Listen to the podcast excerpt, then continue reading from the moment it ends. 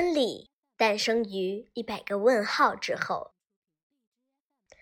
有人说过这样一句话：“真理诞生于一百个问号之后。”其实这句话本身就是一个真理。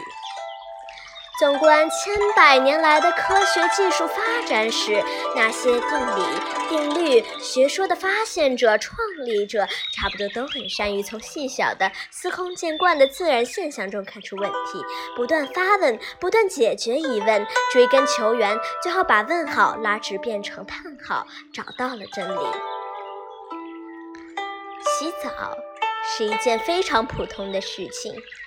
而美国麻省理工学院机械工程系的谢皮罗教授却敏锐地注意到，每次放掉洗澡水时，水的漩涡总是朝逆时针方向旋转的。这是为什么呢？谢皮罗紧紧抓住这个问号不放，进行了反复的实验和研究。一九六二年，他发表了论文，认为这种漩涡与地球的自转有关。如果地球停止旋转，就不会产生这种漩涡。他认为，在北半球，洗澡水朝逆时针方向旋转；如果是在南半球，洗澡水的漩涡将朝顺时针方向旋转；而在赤道，则不会形成漩涡。他的这个见解引起各国科学家的极大兴趣。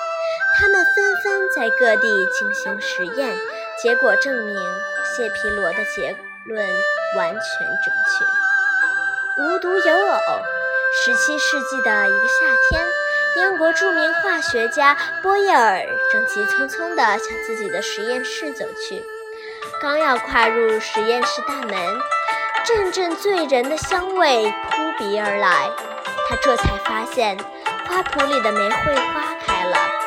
他本想好好欣赏一下迷人的花朵，但想到一天的实验安排，便摘下几朵紫罗兰，插入一个盛水的烧瓶中，然后开始和助手们做实验。不巧的是，一个助手不慎把一滴盐酸溅到紫罗兰身上，爱花的波叶尔急忙把冒烟的紫罗兰用水冲洗了一下，插。巧的是，一个助手不慎把一滴盐酸溅到紫罗兰上，爱花的波伊尔急忙把冒烟的紫罗兰用水冲洗了一下，重新插入花瓶中。谁知当水落入花瓣上后，溅上盐酸的花瓣奇迹般的变红了。波伊尔立即敏感地意识到紫罗兰中有一种成分遇盐酸会变红。那么，这种物质到底是什么？别的植物会不会有同样的物质？别的酸对这种物质会有什么样的反应？这对化学研究有什么样的意义？这一奇怪的现象以及一连串的问题，促使波伊尔进行许多实验。由此，他发现大部分花草受酸或碱的作用都会改变颜色，其中以石蕊第一中提取的。紫色沁液最明显，它遇酸变成红色，遇碱变成蓝色。利用这一点，波叶尔制成了实验中常用的酸碱试纸石蕊试纸。在以后的三百多年间，这种试纸一直被广泛应用于化学实验中。最有趣的是，一位奥地利医生。一次，儿子睡觉时，他发现儿子的眼珠忽然转动起来，他感到很奇怪，连忙叫儿醒儿子。儿子说他刚才做了个梦。这位医生想，眼珠转动会不会与做梦有关呢？会是什么关系呢？他百思不得其解。于是，带着一连串的疑问，他以儿子、妻子、邻居为实验对象，进行了反复的观察实验，最后得出结论。当睡觉的人眼珠转动时，他确实正在做梦。如今，人们研究梦的生理学，便根据眼珠转动的次数和时间来测量人做梦的次数与梦的长短。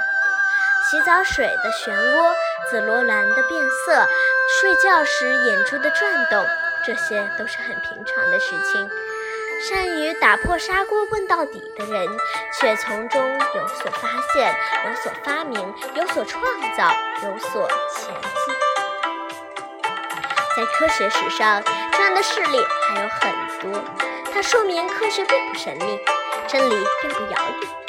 只要你见微知著，善于发问并不断探索，那么当你解答了若干个问号之后，就能发现真理。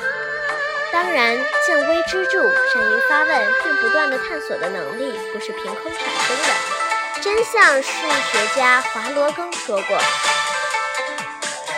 数学家华罗庚说过的，科学的灵感绝不是坐等可以等来的。如果说科学领域的发现有什么偶然的机遇的话，那么这种偶然的机遇只能给那些有准备的人，给那些善于独立思考的人。给那些具有锲而不舍精神的人。